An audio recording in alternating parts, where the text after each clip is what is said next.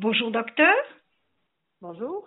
Merci de partager votre expérience d'accompagnement thérapeutique de proximité. Vous avez intégré des enfants dans le programme d'ATP. Comment ça se passe globalement?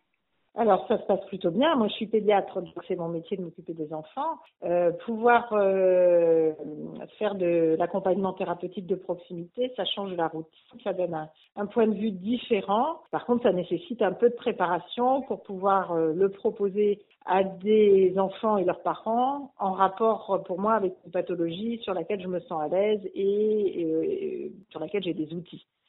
Du coup, comment vous choisissez les enfants à qui vous allez euh, proposer cet ATP alors justement, il faut, préparer les, séances, avoir un, déroulé de questions, euh, éventuellement des outils qui aident à conduire les séances. J'ai actuellement des, documents ou des vidéos ou des conducteurs pour euh, différentes pathologies comme la mucoviscidose, l'obésité, euh, l'encoprésie. Puis euh, voilà, j'essaie je, de, de, de trouver sur d'autres pathologies aussi. Et quelles seraient les, pour vous les particularités de l'accompagnement thérapeutique de proximité avec des enfants?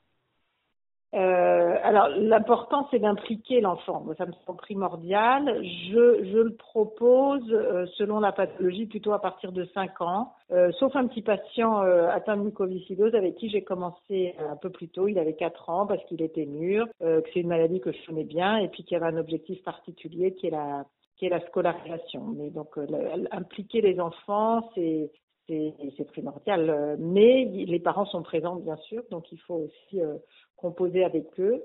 Euh, et euh, moi, je leur demande quand même aux parents de, rester un peu en retrait pour que la parole de l'enfant puisse s'exprimer. Et puis, ce qu'on peut faire aussi, c'est demander à l'enfant en fin de séance qui résume ce, dont on a parlé, en lui demandant par exemple qu'est-ce qu'il va raconter aux parents qui n'étaient pas présents lors de la consultation et comment il, racontera ce qu'il a, ce a fait, dit, des objectifs quand il rentre à la maison.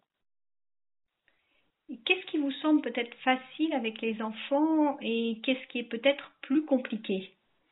Ben, Ça dépend un peu des enfants. Il y a des enfants qui s'expriment facilement, qui ont des choses à dire, euh, alors, c'est pas forcément sur le sujet euh, qu'on a choisi, euh, mais euh, là, par exemple, moi, je, voulais le proposer à un enfant de 6 ans qui a des, douleurs abdominales chroniques en rapport avec une constipation, mais euh, les parents parlent et comprennent très mal le français. Euh, donc voilà, là, je, je, je, suis pas très à l'aise en me disant, déjà, c'est lui, cet enfant de 6 ans, qui fait souvent l'interprète, euh, donc de, de, lui faire porter en plus le poids. Donc il faut que je me, je me prépare un peu plus euh, euh, pour ce, type d'enfant dont, le, dont les parents parlent pas bien le français.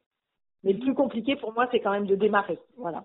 Une fois qu'on qu qu se lance, euh, qu'on a des retours favorables, c'est tellement agréable qu'on a envie de continuer.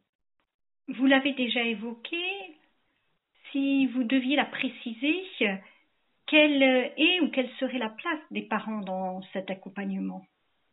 Alors, bah, bien sûr, il faut obtenir leur accord, ce qui n'est pas difficile en général, et puis euh, le, le, leur demander de laisser l'enfant euh, s'exprimer. Et, c'est important d'entendre, enfin que les parents entendent la, la représentation que l'enfant a sur ses symptômes. Et puis ensuite, on essaye de définir des objectifs euh, euh, voilà, on voit avec l'enfant et puis euh, que, les parents soient d'accord pour qu'on ait défini des objectifs euh, d'un commun accord. Auriez-vous une remarque ou une suggestion que vous souhaiteriez partager avec vos confrères? Bah, c'est partager des outils. Je pense qu'il y, a sûrement beaucoup d'équipes qui ont été créées par, par des équipes hospitalières qui ont des programmes agréés, des guides d'entretien, des questionnaires vrais-faux, des, des, vidéos, des rondes de décision, des imagiers.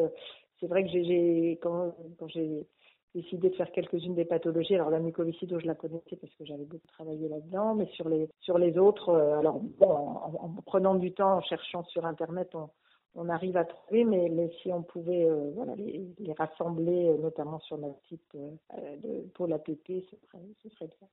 Merci, docteur, de ce partage d'expérience aujourd'hui.